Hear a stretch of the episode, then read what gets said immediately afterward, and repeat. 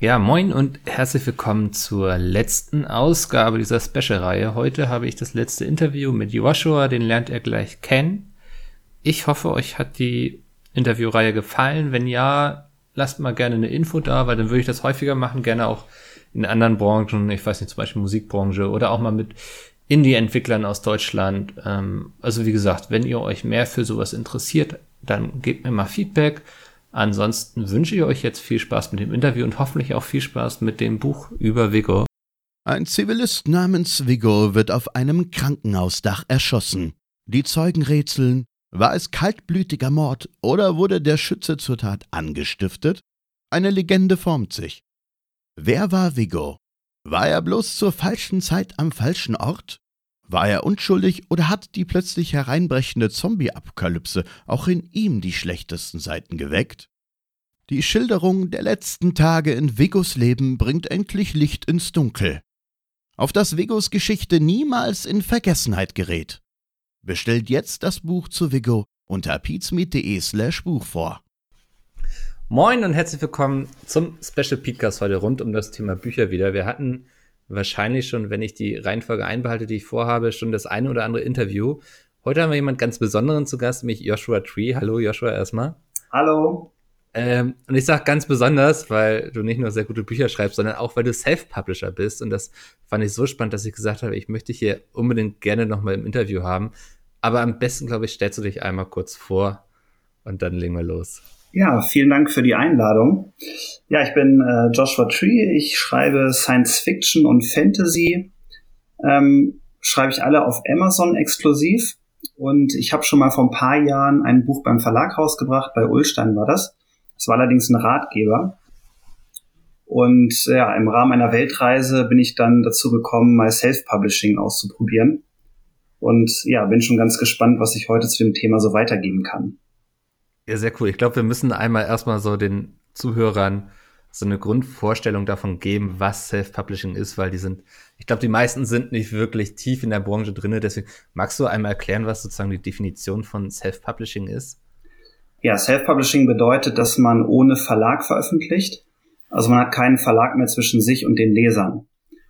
Und ähm, da gibt es verschiedene Anbieter, wo man das machen kann, zum Beispiel Amazon in diesem Fall, wo man einfach sein Buch also das Manuskript und das Cover selbst hochlädt und sich um alles selber kümmern muss. Also das der ganze Schreibprozess, das Lektorat, das Korrektorat, die Covererstellung und der Buchsatz, das kommt dann alles auf den Autor selbst zu. Das heißt, man hat maximale Freiheit, aber auch alle Pflichten. Und auch das ganze Risiko im Grunde, ne? Also, genau, also es ist viel ja. finanzielles Risiko, gerade am Anfang. Also so ein Lektorat und Korrektorat, das kann halt schon mal 2000 Euro kosten. Und ein gutes mhm. Cover kostet auch ein paar hundert Euro. Das muss man halt alles selbst investieren. Ähm, das Gute allerdings ist, dass man natürlich auch deutlich mehr vom Gewinn einbehält, weil halt kein Verlag dazwischen ist. Ja. Ähm, klingt so, ich gib mal den Vergleich so ein bisschen aus der Gaming-Szene. Ich glaube, ähm, das lässt sich ganz gut mit Steam vergleichen, wo auch mittlerweile viele Entwickler selbst veröffentlichen. Früher brauchten sie dafür so einen Publisher. Ähm, das hat, bedeutet aber natürlich auch, dass die Entwickler sich selbst um die Entwicklungskosten und Marketing und sowas kümmern müssen. Ich glaube, das ist ein ganz guter Vergleich. Ja. Ähm, du hast ja schon gesagt, du hattest schon mal ein Buch selbst äh, beim Verlag rausgebracht. Warum hast du denn jetzt gesagt, so will ich nicht mehr, ich mache es jetzt alles alleine? Ähm, ja, das war so ein bisschen die klassische ähm, Erfolg-Misserfolg-Geschichte, sage ich mal. Ich hatte eine Fantasy-Trilogie geschrieben nach dem Studium, da habe ich irgendwie drei, vier Jahre dran gesessen. Und ja. irgendwann saßen wir in Kuala Lumpur in Malaysia und uns das Geld ausgegangen nach anderthalb Jahren. Und mhm. ähm, ich hatte über die Jahre immer wieder verschiedenen Verlagen meine Fantasy-Trilogie angeboten. Ähm, die wollte aber keiner haben, bis auf einen kleinen Verlag. Da habe ich dann aber abgesagt, weil ich dachte, nee, wenn schon, denn schon. Und habe das dann ruhen lassen. Und als wir dann da waren, dachte ich, oh, irgendwie, es wäre schade. Ich glaube, das ist richtig gut. Ähm, das müsste ich mal zu Geld machen. Und dann bin ich auf eine Website gestoßen, äh, selfpublisherbibel.de. Ja. Und ja, habe dann so ein bisschen bei Amazon geschaut, äh, wer von den Indie-Autoren erfolgreich ist und was die so für Absatzzahlen haben und dachte ich, wow. Und die kriegen 70 Prozent aller Einnahmen. Äh, das mhm. hat sich ja richtig spannend an. Ja, und dann habe ich angefangen, mich da einzulesen, habe meine Fantasy-Trilogie bei Amazon hochgeladen und die war dann zwar nur so mäßig erfolgreich, Aber ich habe genug über das System Self-Publishing gelernt, um zu sagen, hey, das ist eine Riesenchance und habe das dann einfach nochmal versucht in einem anderen Genre und dann kam damit der Durchbruch. Genau, dann bist du zu Sci-Fi, ne? Von Fantasy zu Sci-Fi genau, gewechselt, glaube ich. Ja. Ja. Und bist da jetzt auch geblieben eigentlich im Grunde, kann man so sagen. Ja, da bin ich auch geblieben. Das ist im Prinzip mein Herzensgenre, sage ich mal. Also ich lese auch am meisten Science Fiction. Und mhm. ähm, ja, da fühle ich mich jetzt gut zu Hause, seit ich damit angefangen habe. Mhm. Was, was hast du denn aus der ersten Veröffentlichung so gelernt? Also ich kann mir zum Beispiel vorstellen, dass es da sehr viel um so Sachen geht, wie erreiche ich überhaupt Leute, weil ich glaube, das ist so das große Problem eigentlich als Self-Publisher, dass mittlerweile kann jeder ein Buch veröffentlichen, aber bei der ganzen Anzahl muss es auch irgendwie seine Leser finden. Ne? Genau, also es gibt ähm, Self-Publisher im fünfstelligen Bereich und ähm, aber nur fünf Prozent, also maximal, verdienen überhaupt Geld damit. Also Steam war ein sehr guter Vergleich. Da gibt's ja auch eine Unmenge mhm. an Indie-Spielen, aber es gibt vielleicht 10, 20 Titel, die wirklich gehypt werden und auch wirklich viel gespielt werden. Und ja. so ist das im Self-Publishing auch. Und ähm, ja, bei mir war es so, dass ich durch die erste Veröffentlichung gelernt habe, man muss sichtbar sein. Also Sichtbarkeit ist alles, dass man mhm. in den verschiedenen Kategorien bei Amazon gefunden wird, also irgendwo in die Top 10 kommt. Und dafür gibt's verschiedene Methoden. Und die unterscheiden sich aber auch sehr stark von Genre zu Genre. Also das war bei Fantasy ein bisschen anders als bei Science Fiction. Fantasy-Leser sind zum Beispiel hauptsächlich weiblich und eher jünger und viel bei Social Media unterwegs aber Science-Fiction-Leser sind etwas älter, eher männlich und halten nicht so viel, so viel von Social Media. Da muss man dann auf ganz andere Kanäle gehen. Ja, du machst zum Beispiel einen Newsletter, habe ich gesehen und mich auch vorhin mal angemeldet. Ja. Ähm, ist das so eine Maßnahme, die du darauf getroffen hast? Genau, also Newsletter, das habe ich relativ früh angefangen. Das ist im Prinzip das Wichtigste, weil das sind die, die engeren Fans, sage ich mal, ähm, die immer die eigenen Bücher lesen und die habe ich versucht, möglichst schnell einzubinden in neue Prozesse, weil die ersten paar Tage, wenn ein Buch rauskommt, da ist es am aller, allerwichtigsten, viel Sichtbarkeit zu haben. Mhm. Dann bekommt es ein gutes Ranking durch die Verkäufe. Die werden bei Amazon zum Beispiel stündlich aktualisiert. Und dann wird man auch gesehen. Und da ist der Newsletter im Prinzip die beste Methode. Aber Newsletter hat man natürlich auch erst aufgebaut, wenn man schon Erfolg hatte. Das ist so ein bisschen bisschen schwierig. Also wie ja. soll ich einen Newsletter aufbauen, wenn keiner meine Bücher liest, aber wie soll jemand meine Bücher lesen, wenn ich keinen Newsletter habe? Und da gibt es so ein paar Werbemethoden am Anfang, die man machen kann. Also Webseiten, die aktiv Bücher bewerben und selber große Newsletter haben und meistens sich auf ähm, Spezialangebote spezialisieren. Also zum Beispiel 99 Cent Aktionen oder Gratis-Aktionen und die bewerben die dann. Und dadurch kann man Sichtbarkeit bekommen. Mhm. Alles klar. Ähm, wie wäre das denn jetzt angenommen, jetzt kommt ein Verlag auf dich zu und sagt so, ey geil, wir kaufen deine nächste Fantasy- oder Sci-Fi-Trilogie. Würdest du sofort wechseln oder sagst du, du fühlst dich da jetzt so wohl, dass du da bleiben möchtest im Self-Publishing? Ähm, ich würde erstmal zu einem Nein tendieren, ähm, mit einer Einschränkung. Also seit einem halben Jahr kommen meine Bücher auch bei einem Verlag raus, okay. allerdings in einer Nebenlizenz. Das ist der Belle Epoque Verlag und der verlegt meine Taschenbücher. Also ich habe meine E-Books noch im Self-Publishing, die mhm. machen ungefähr 90 Prozent meines Umsatzes aus und 10 Prozent die Taschenbücher laufen über den Verlag. Das hat dann wiederum den Vorteil, dass die den ganzen Buchsatz übernehmen und das auch in die Buchhandlung bringen und an Bahnhöfen und Flughäfen und sowas. Wenn jetzt ein Verlagsangebot kommt, um ein ganzes Projekt zu machen, ähm, das würde ich mir gut überlegen. Das würde ich nur bei einem Großverlag machen, also einem der ganz großen wie Heine, Pieper, ja. ähm, Goldmann, vielleicht so in die Richtung, weil die wirklich nochmal die Power haben, auch Taschenbücher ähm, überall hinzubringen und populär zu machen. Aber sonst, also ich kann mir wenige Szenarien vorstellen, wo sich das für mich noch lohnt. Mhm. Spannend, dass du sagst, 90 Prozent ähm, E-Book. Kannst du allgemein was sagen, wie viele Leute du mit deinen Büchern erreicht hast? Ähm, 2018 waren es 120.000 Leser. Ah, krass, ja. Doch so viele E-Book-Besitzer schon in Deutschland. Hätte ich gar nicht gedacht. Ich bin immer noch sehr klassisch unterwegs mit dem Buch irgendwie. Ähm. Ja, sind die meisten, aber Deutschland ries, äh, liest relativ viel statistisch. Ja. Und der E-Book-Markt sind, glaube ich, unter 10 Prozent immer noch am Anteil. Mhm. Aber ähm, gerade Amazon, die ja auch dieses Kindle Unlimited Programm haben, da kann man sich dann zehn Bücher pro Monat leihen und der Autor wird nach der Anzahl gelesener Seiten ähm, beteiligt an dem Gewinn von diesem Programm. Ja. Ähm, das wird sehr, sehr viel in Deutschland genutzt. Auch noch viel mehr als zum Beispiel im Vereinigten Königreich oder in den USA. Alles klar. Ähm, lass uns noch mal ein bisschen drüber reden, wie du deine Bücher schreibst. Das finde ich nämlich ganz interessant. Ähm, bist du so jemand, der sich am Anfang schon irgendwie alles zerdenkt und eigentlich schon genau weiß, was passiert? Oder bist du eher einer der Autoren, die ihre Geschichte beim Schreiben entdecken? So? Ähm, sowohl als auch. Also am Anfang steht immer eine Grundidee und die kommt meistens aus der Überlegung, was wäre wenn. Mhm. Also es kann sein, dass ich ein Buch lese oder einen Film schaue und dann denke, oh, was wäre, wenn das anders ausgegangen wäre?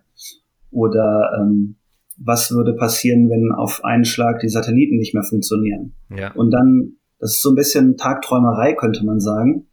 Und ähm, daraus entspinne ich mir dann einen Plot. Und ich setze mich tatsächlich vorher hin, so eine Woche ungefähr, mache mir Notizen und reihe so den Plot aneinander, welche Charaktere ich haben will, äh, welchen Grundkonflikt es geben soll, gucke schon nach so einer gewissen Aktstruktur. Also was passiert im dritten Akt, was ist das Dilemma, dann fange ich an zu schreiben, weiß dann meistens auch, wo ich hin will, aber beim Schreiben ändert sich dann doch nochmal viel. Also oft merke ich dann beim Schreiben, uh, das funktioniert ja gar nicht so, wie ich das wollte. Mhm. Oder ah, das wäre noch eine gute Idee. Und dann versuche ich auch flexibel zu sein, um mich da nicht so sehr auf meinen Plot ähm, zu versteifen. Ja. Ähm, wie lange sitzt du dann angenommen, also von der ersten Idee eines Buches, bis es dann bei Amazon zu kaufen gibt? Weil ich habe gesehen, du hast sehr viel veröffentlicht letztes Jahr. Das fand ich interessant. Hm. Ähm. Ähm, unterschiedlich. Also das Fossil, das ist bis heute mein erfolgreichstes Buch.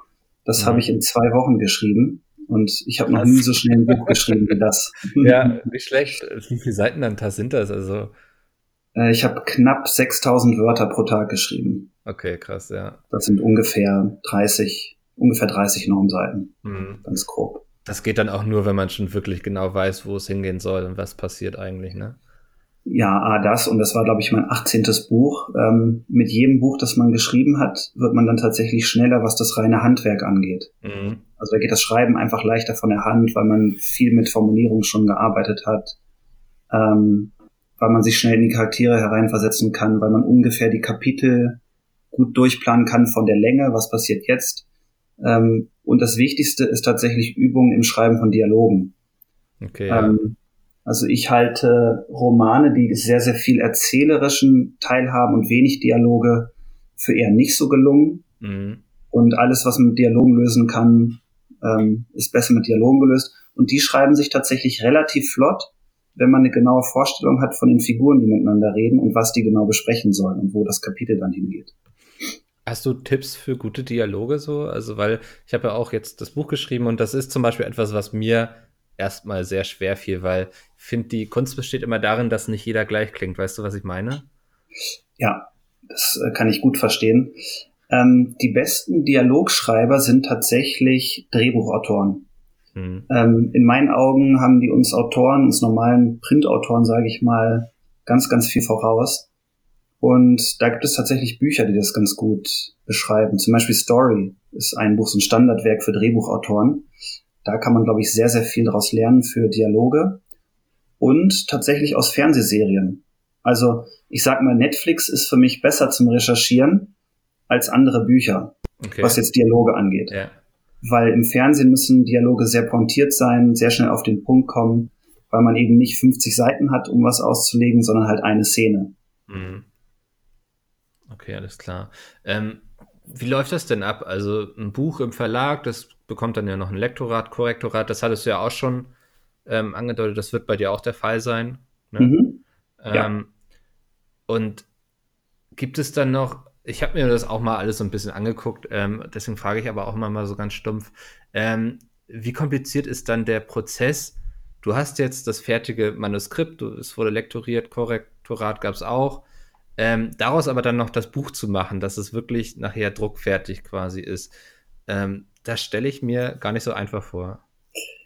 Ähm, ja, das war, also als ich noch mit Word gearbeitet habe, war das tatsächlich sehr, sehr schwer. Mhm. Ähm, das kennt ja wahrscheinlich jeder, dass man mal irgendwie eine Nacht sich mit Word um die Ohren schlägt, weil wieder irgendwas nicht funktioniert mit der Formatierung oder man eine Option nicht findet. und die meiste Zeit dann bei Google verbringt, um den Fehler zu finden. Ja. Ähm, das war am Anfang tatsächlich auch so.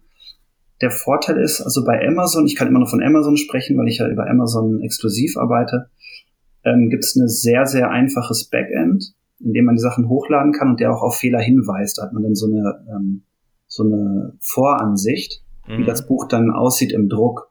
Und da kann man schon sehen, wie weit sind die Ränder, ähm, wo sind die Abstände zu groß, wo ist noch ein Fehler. Und es gibt ähm, spezielle Autorensoftware, wie zum Beispiel Papyrus Autor. Da gibt es dann die ähm, Taschenbuchvorlagen, genau für die verschiedenen Amazon-Formate schon quasi im Vordruck. Und da braucht man es nur noch einfügen und kann dann genau die Abstände schon abändern. Also ich sag mal, so ein Buchsatz für das Taschenbuch, das dauert heute vielleicht eine Stunde bei mir. Okay, krass. Und beim E-Book, da macht Amazon das automatisch in das eigene Format und da braucht man sich gar keine Gedanken machen. Da braucht man mhm. nur Blocksatz zum Beispiel einstellen und die Einzüge, wenn neuer Absatz losgeht und das war's. Alles andere macht Amazon.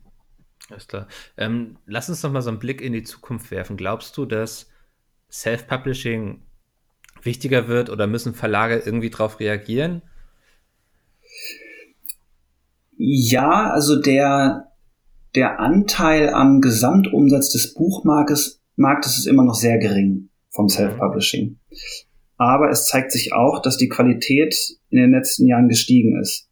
Also es ist, es reicht halt nicht mehr einfach mal schnell äh, selber bei Photoshop ein Cover zusammenzuschustern aus ein paar Stockbildern. Ähm, das geht nicht mehr. Also zumindest nicht, wenn man oben mitspielen will, sage ich mal. Und da kann man schon merken, dass sich die Self-Publishing-Branche langsam ähm, professionalisiert, dass die Cover immer besser werden, dass es weniger Titel ohne Lektorat gibt und dass auch die Autoren immer mehr Anspruch an sich selbst haben, also bessere Websites zum Beispiel haben, einen besseren Newsletter und sich auch mehr untereinander austauschen. Es gibt ja mittlerweile sogar einen Self-Publisher-Verband. Genau, hatte ich gesehen. Bist du ein Mitglied oder? Äh, nein, nicht mehr. Alles klar, okay. Ich war mit, ist auch noch ein sehr junger Verband. Ja. Ähm, da sind natürlich immer so ein paar Kinderkrankheiten zu beobachten, sage ich mal. Aber generell finde ich es trotzdem gut, dass so ein Verband besteht und werde das auch die Jahre, also die nächsten Jahre definitiv weiter beobachten und dann schauen, was ich damit mache. Mhm. Ähm, jetzt ist ja, wir haben jetzt sehr viel über Amazon geredet, es gibt ja auch noch andere Plattformen, es gibt so Anbieter wie Books on Demand, die dann sich auch drum mhm. kümmern, mhm. oder du kannst, glaube ich, auch über Tolino bei zum Beispiel Thalia erscheinen. Genau. Ähm, ist das wichtig für dich? Weil ich glaube, wenn man über Self-Publishing redet, der größte Absatz passiert auf Amazon, oder? Genau, also ungefähr 70 Prozent passiert auf Amazon von dem E-Book-Absatz. Mhm. Ähm, ja, man kennt das ja. Also die meisten Leute gehen zu Amazon, gucken sich die Rezension an, bevor sie was kaufen. Ähm, und das Problem aber für Self-Publisher ist eher, dass bei Tolino, die ja die Nummer zwei sind, so von der Absatzmenge, werden Self-Publisher immer noch benachteiligt. Das liegt vor allem daran, dass die Ränge bei Tolino in den Shops, die gehen nach Umsatz. Und da ja Verlage deutlich mehr Kosten haben, machen die mhm. die E-Books zum Beispiel auch sehr teuer. Also so ein Verlags-E-Book kostet ja im Schnitt 8,99 und ein E-Book im Self-Publishing eher 3,99. Und da die Ränge bei Tolino nach dem Umsatz ermittelt werden, haben natürlich Self-Publishing-Titel wenig Chancen, weil der Umsatz ja, okay, von 98 ja. ist natürlich viel, viel höher. Und bei Amazon geht's wirklich nur nach den verkauften Exemplaren. Das ist also in meinen Augen ein deutlich faireres System, wo jeder gleich behandelt wird. Also da muss der Verlagstitel muss einfach die gleiche Qualität haben wie der Self-Publishing-Titel und umgekehrt, um halt viel Verkäufe zu generieren. Und das ist ja. im Prinzip ein ehrlicher Ausblick auf die tatsächlichen Verkaufszahlen. Und deswegen gehen, glaube ich, auch die meisten Self-Publisher zu Amazon, weil man da gleich mhm. behandelt wird mit den Verlagstiteln. Ja, und man hat wahrscheinlich auch ein Interesse daran, dass es möglichst viel gelesen wird, so, ne? Das denke ich. Klar. Ist auch eine Sache so, weil dann sitzt man, ich weiß nicht, du sagtest vier Jahre an so einer Trilogie und dann liest sie keiner, wäre ja auch schade. Absolut. Und ähm, es gibt natürlich Autoren, die sagen, ich will einfach nur mein Buch auf den Markt bringen, ich will gar kein Geld damit verdienen. Ähm, aber ich ja. denke, diejenigen, die sich als Autoren, als Künstler sehen, die haben natürlich auch was zu sagen, die möchten was transportieren mit ihren Büchern und die freuen sich natürlich auch, wenn sie gelesen werden. Ganz klar. Mhm. Das ist, glaube ich, also geht jedem YouTuber genauso, der freut sich auch, wenn die Videos gesehen werden, die er macht. Klar, dafür ja. ist es ja auch da. genau, ja. Ähm, wie, wie siehst du denn diese Abhängigkeit von, von der Plattform Amazon, wenn da 70 Prozent drüber laufen? Angenommen, die ändern jetzt morgen ihr Modell, sagen, wir streichen uns jetzt 90 Prozent ein. Ähm, theoretisch könnte das ja passieren. Ja, das ist tatsächlich ein schwieriges Thema. Ähm, es gibt schon Autoren, die, also wenn die große Newsletter haben, dass sie zum Beispiel mal auf Patreon gucken ob sie das für mhm. sich nutzen, um einfach monatlich durch Spenden ihre Bücher auf den Markt zu bringen. Das ist schon ein Thema. Das ist ja immer so, wenn eine Firma so ein Monopol hat, dass man sich dann ja. selbst abhängig macht. Also noch läuft das gut, man bekommt 70 Prozent der Tantiemen. Ähm, wenn man jetzt einen Titel hat über 290, sonst sind es nur 30. Und das ist natürlich für jeden toll. Ähm, man muss einfach, glaube ich, die Entwicklung im Auge behalten. Meistens kommen solche Prozesse ja schleichend dass dann zum Beispiel mhm. Tantiemen immer weiter sinken oder sowas. Momentan ist das Problem, dass es kaum wirkliche Alternativen gibt. Also bei Tolino wird einfach weniger gelesen, generell. Und dann ist nochmal der Anteil von Self-Publishern wesentlich niedriger, hatten wir eben drüber gesprochen. Und ja. deswegen gibt es wirklich wenig Ausweichmöglichkeiten, es sei denn, man versucht wirklich via Patreon zum Beispiel aus dem System irgendwie ganz rauszukommen. Dann ist natürlich das Problem, dass man keine neuen Leser bekommt. Also mhm. aktuell sehe ich keinen wirklichen Weg an Amazon vorbei. Ja, das äh, klingt auch schwierig. Ich denke mal, muss man auch gucken, ob Amazon sich dann irgendwie das mit den Leuten verübeln möchte. Aber gut, äh, ich meine, so es geht uns ja auf YouTube nicht anders. Ähm, wenn YouTube zum Beispiel mal den Algorithmus ändert und die Videos nicht mehr auffindbar sind, merkt man das recht schnell. Ähm, aber finde ich so immer ganz interessant so. Also das ist eben ein Thema, was mich jetzt schon seit mehreren Jahren beruflich begleitet, so diese Abhängigkeit von Plattformen. Ja, ähm. das Stichwort Algorithmus, was du gesagt hast, das ist ein mhm. ganz wichtiges, weil das haben wir bei Amazon auch, dass immer mal wieder der Suchalgorithmus verändert wird. Oder ähm, vielleicht kennst du das, wenn du ein Buch zum Beispiel anschaust oder einen Film, dann gibt's da unten diese Kategorie Kunden kauften auch. Genau. Dann gibt's ja. da diese kleinen Thumbnails von den anderen Produkten. Ähm, die Zusammensetzung da ändert sich ständig, weil sich die Algorithmen immer ändern und manchmal erscheint diese Kategorie gar nicht. Und die ist aber statistisch der Punkt, wo am meisten gekauft wird. Und wenn das dann mal weg Krass, ist, okay. weil die was umstellen, ja. dann hat man einfach eine Woche oder zwei deutlich weniger Verkäufe. Und da mhm. ist man schon, und wenn man dann nachfragt, sagen die, ja, ist der Algorithmus, wissen wir auch nicht. das kommt schon oft vor. ist immer eine sehr unbefriedigende Antwort, so, ne? Das kann man wohl sagen, ja. Gibt es denn so Jahreszeiten, wo man sehen kann, da wird besonders viel gelesen? Ja, im Dezember. Mhm. Also im Dezember gehen die Taschenbuchverkäufe meistens 400, 500 Prozent hoch. Okay, ja. Ähm, für das Weihnachtsgeschäft und so ein bisschen geht das noch rein mit in den Januar. Und ähm, ansonsten, das ist bei mir ein bisschen seltsam. Also ich habe oft viele Verkäufe im Sommer mhm. und normalerweise ist im Sommer ein bisschen weniger der Verkauf. Aber ich denke mal, die Leute fahren in Urlaub oder so. Ich weiß nicht. Im Urlaub nehmen die Leute ja eher, eher einen E-Book-Reader mit, ganz oft, ne? weil das nicht so schwer ist, mhm. die mehrere Bücher mitzunehmen. Aber es ist schon so, also Dezember kann man sagen. Ja, wahrscheinlich werden da auch viele E-Book-Reader verschenkt zu Dezember und dann will man erstmal gucken, was es da gibt. Ja, genau, das, das könnte natürlich auch sein, ja. Ähm, lass uns noch mal zum Schluss so ein bisschen über das Schreiben reden. Ich werde jetzt auch schon das ein oder andere Mal angetwittert ähm, von Leuten, die auch gerne schreiben würden ähm, wie man denn da am besten anfängt. Ich sage immer, das Wichtigste ist eigentlich, dass man einfach schreibt. Ähm, was wären so deine Tipps für Leute, die sich dafür interessieren? Also meinst du das Schreiben oder das Veröffentlichen? das Schreiben ganz plump, sag ich mal.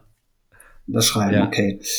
Ähm, also wenn man schreiben will, ist das Beste, was man machen kann, nicht Schreibratgeber lesen, mhm. sondern selber lesen. Mhm. Also ich würde immer jedem empfehlen, wenn du gut schreiben willst, lies wirklich richtig, richtig viel in dem Genre, was du schreiben möchtest, damit man so einen intuitiven Blick bekommt für Formulierung, für so einen Fließtext, wie der aussehen muss, ähm, wie lang Dialoge sein können.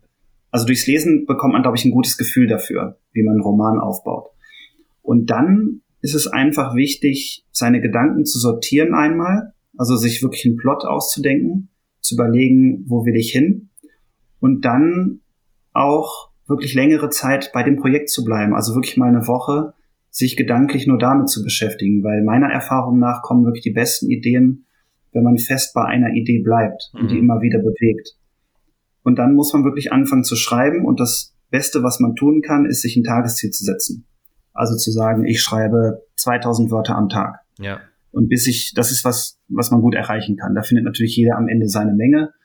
Ähm, aber das ist ein ganz guter Wert. Und wenn man sich dann hinsetzt und sagt, ich stehe erst wieder auf, wenn ich die habe, dann kommt meistens auch ein ganz guter Output dabei raus. Weil du kennst das vielleicht auch. Heute ist man natürlich immer sehr geneigt, sich ablenken zu lassen Mhm. Ja. oder sich selbst abzulenken. Und dann recherchiert man noch mal kurz hier und guckt noch mal Social Media oder was bei YouTube an. Und das ist dann auch alles interessant. Ja. Aber da muss man wirklich wieder lernen, sich zu konzentrieren und auch zu fokussieren auf sein Projekt. Also- dass man auch gedanklich nicht abschweift, Mhm. weil das ist immer die größte Gefahr. Ich mache tatsächlich manchmal bei mir am Laptop dann das Internet aus, wenn ich schreiben möchte. Ähm, Ja, das mache ich auch. Genau. Sehr guter Tipp. Ja, das ist so, weil sonst bin ich immer ganz schnell mal bei Twitter und gucke, was es irgendwie Neues gibt. So, ähm, ja, und ich finde auch so richtig, was du gesagt hast, also sich wirklich Tagesziele, also ich versuche am Tag zumindest so zwei Normseiten, das wären dann meistens eher vier oder fünf. Ähm, Mhm. Aber einfach so dieses regelmäßige, sich auch damit auseinandersetzen, was man da macht, so das finde ich auch wichtig. Ähm, weil sonst verliert man, glaube ich, irgendwann den Faden von dem, was man Ja. da so vorhat. Ähm, Man muss gedanklich dabei bleiben. Das ist genau, was du sagst. Genau. Wenn man den Faden nicht mehr hat, dann wird es schwierig, wieder reinzukommen. Dann dann hat man auch eine Schreibblockade. Das ist, wo die Leute ja immer von sprechen. ja. Die kommen dann, wenn man den Anschluss verloren hat, sage ich mal, an sein eigenes Projekt. Mhm. Bist du auch so jemand, der sehr selbstkritisch mit sich selbst ist? Also ich hatte jetzt schon zwischendurch auch mal so ein, zwei Sachen angefangen, wo ich dann so nach 30 Seiten habe ich es dann einfach beiseite gelegt und gesagt, das ist kacke, es gefällt mir selbst nicht mehr. Ist dir das auch schon passiert oder? Ja, das ist mir jetzt genau einmal passiert. Mhm. Und zwar im letzten Monat. Okay. ähm, da habe ich ein neues Projekt angefangen, habe auch schon alles, schon das Cover ähm, fertig und so. ja. Und da habe ich einfach nach einem Drittel gemerkt, ähm, das ist totaler Schrott. Mhm. Also irgendwie kann ich mich nicht dafür begeistern, das zu schreiben. Und dann lege ich das zur Seite. Also Ja. letzten Sommer habe ich auch mal wieder geschaut, ob ich im Fantasy-Genre vorbeischaue. Ähm, und da habe ich nach schon irgendwie 55.000 Wörtern, das ist ja schon recht stolz, Mhm. habe ich dann gemerkt, nee, irgendwie weiß ich hier nicht weiter. Und dann lege ich das schnell beiseite und versuche das auch nicht zu erzwingen. Ja. Das ist, glaube ich, immer ganz wichtig. Okay, ähm, lass uns zum Abschluss nochmal sagen, wo man dich findet vielleicht, wenn man sich jetzt interessiert für das, was du schreibst. Du hast ja eine Webseite, ne? Genau, ich habe eine Website, die findet man unter www.weltenblume.de oder joshuatreeautor.com, Mhm. alles in einem durch. Ähm, oder halt auf Amazon. Also wenn man auf Amazon jetzt Joshua Tree eingibt, dann findet man mich relativ schnell. Früher war da Ja. immer das, das U2-Album. Genau, da wollte ich drauf hinaus, weil ich muss vielleicht erzählen, wir haben gemeinsam einen Bekannten und der hatte mir schon, als du damals angefangen hattest, damit davon erzählt, dass du da loslegst. Und da hatte ich dann mal geguckt und ich hatte, glaube ich, nur das Album gefunden und etwas über einen Nationalpark oder so. Ähm, Genau. Das hat sich ja sehr geändert mittlerweile. Das hat sich sehr geändert. Mittlerweile findet man mich da relativ weit oben. Da bin ich natürlich froh. Ja. Und ähm, mein Name kommt tatsächlich von dem Nationalpark, nicht Ah, okay. weil ich ein großer U2-Fan bin. ja, du, du reist auch ja auch sehr viel, von daher liegt das sehr nahe. ja, das Magst du, magst du erzählen, wo es noch als nächstes hingeht? Ja, ich äh, bin ja gerade aus Finnland gekommen und fliege jetzt auf die Philippinen. Ähm, versuche da noch so ein bisschen die Tauchgebiete zu genießen, solange das noch geht. Ich bin ja ähm, bekanntermaßen großer Klimafreund und hoffe, dass das noch viele Menschen werden demnächst, ähm, damit wir in ja. Zukunft noch viel reisen können und auch viel sehen können von unserer schönen Welt. Sehr schön. Das, das ist ein sehr schönes Schlusswort. Ich glaube, hier sollten wir jetzt dann Ende machen. Vielen Dank für deine Zeit. Ähm, Alles klar, vielen Dank für das Interview. sehr gerne. Und dann noch alles Gute für die Zukunft mit den weiteren Projekten und Reisen. Danke, gleichfalls. Bis dahin. Ciao. Tschüss.